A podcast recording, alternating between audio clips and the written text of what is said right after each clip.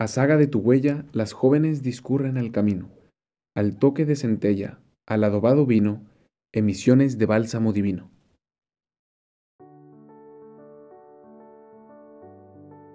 ¿Alguna vez has sentido o pensado que Dios no te escucha, que Dios no está presente, que no es más que una idea? Qué raro si todos los santos dicen que lo veían y lo escuchaban constantemente. Seguro tú y yo somos diferentes. Seguro eso de Dios no es para nosotros. Dios ha dejado su rastro, Dios ha pasado por aquí.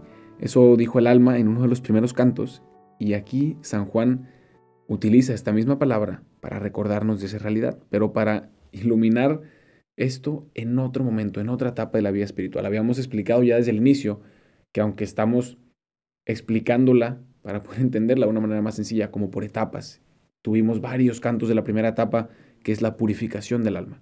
Ahora estamos en la segunda etapa del camino espiritual, que es la iluminación. Después de que el alma ha sido purificada, Dios ahora comienza a iluminar. Hay una relación, el alma entra en diálogo con Dios, pero sabemos que la vida espiritual no es lineal, como explicaba en uno de los primeros episodios, ¿no? Que es como más bien como una espiral en el que vamos pasando una y otra vez por las mismas etapas, pero de manera distinta. Y San Juan por eso utiliza las mismas palabras una y otra vez pero les da un matiz distinto. Y aquí en este canto utilizo otra vez a saga de tu huella, recordando que Dios ha pasado por el alma, que Dios ha estado presente en el alma. Y luego dice, las jóvenes discurren al camino. Las jóvenes quiere decir las almas, ¿no? Las almas devotas que están buscando a Dios, la tuya, la mía. Y luego dice también estos últimos tres, a toque de centella, al adobado vino, emisiones de bálsamo divino. Y nos vamos a enfocar en tres palabras. Primero en ese toque de centella, luego en el vino y por último en las emisiones de ese bálsamo divino que explica San Juan. En primer lugar, ese toque de centella es lo que también decíamos hace varios cantos, expertus potes credere, solo el alma que ha experimentado, solo quien ha hecho la experiencia de Dios sabe lo que significa su amor. Ese toque de centella, esa chispa del amor de Dios cuando toca tu corazón, cuando has experimentado su perdón, su misericordia, los dones inmerecidos que te ha dado, o lo has visto en otra persona. Ese es el, el toque de centella del que Dios, del que San Juan habla en este momento. Y luego, al adobado vino. Habla aquí también como de los frutos del alma que ha experimentado este amor de Dios, por el alma por la que Dios ha pasado, el alma en la que Dios ha puesto ese toque de centella. Y el adobado vino nos quiere decir también que tomando este ejemplo muy humano, el vino no llega a tener ese sabor tan rico nada más porque sí. Hay tiempo, hay proceso que ha pasado por el vino.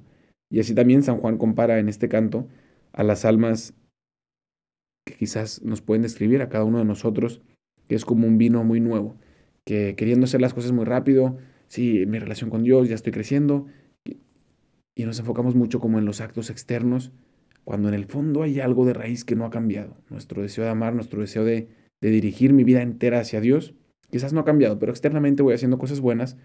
Dice San Juan, eres como un vino nuevo, que simplemente tiene un aroma muy por de fuera, pero no se ha dejado reposar y todavía tiene un sabor grueso, áspero, a veces difícil de digerir. Y a veces somos esas personas, ¿no? Dice, en cambio el alma, que se ha dejado tocar por Dios, y que se ha dejado añejar, por así decirlo, en las experiencias de Dios continuamente, en cada día, es como ese vino que ha sido ya procesado, que brota entonces un aroma fuerte pero a la vez dulce y suave y como sin esfuerzo. Y es ese el alma que se ha dejado transformar por Dios. Y por último, el fruto de esto son las emisiones de bálsamo divino. Y esto podemos poner, por ejemplo, otra vez a la Madre Teresa. Es un alma que sí ya tuvo ese toque de centella. Dios tocó su corazón, lo transformó, pero no nada más se quedó en lo superficial. Iba a hacer oración todos los días, a dejar transformar su corazón delante de la Eucaristía. Y entonces como fruto claro que salían esas emisiones de bálsamo divino. De su corazón brotaba amor, brotaba ese bálsamo que sanaba a las personas, muchas veces físicamente, pero sobre todo espiritualmente. Con ese amor, o San Juan Pablo II, o San Juan Bosco, o San Maximiliano Colbe, tantos santos y santas que dan ejemplo de este canto, de un alma que ha salido al encuentro de Dios, que Dios ha tocado y transformado y que ahora tienen estas emisiones de bálsamo divino que salen de su corazón porque se han dejado añejar, se han dejado procesar, por así decirlo, por el amor de Dios. Pues hoy podemos meditar en esto y decir otra vez con San Juan. A saga de tu huella, las jóvenes discurren al camino. Al toque de centella, al adobado vino, emisiones de bálsamo divino. Gracias por escuchar este episodio. No olvides de buscarnos en Instagram como Dios en Experiencias. Y si este episodio te ha ayudado en algo, puedes compartírselo a alguien que también esté buscando a Dios, pues te aseguro que incluso antes Dios ya le está buscando a él.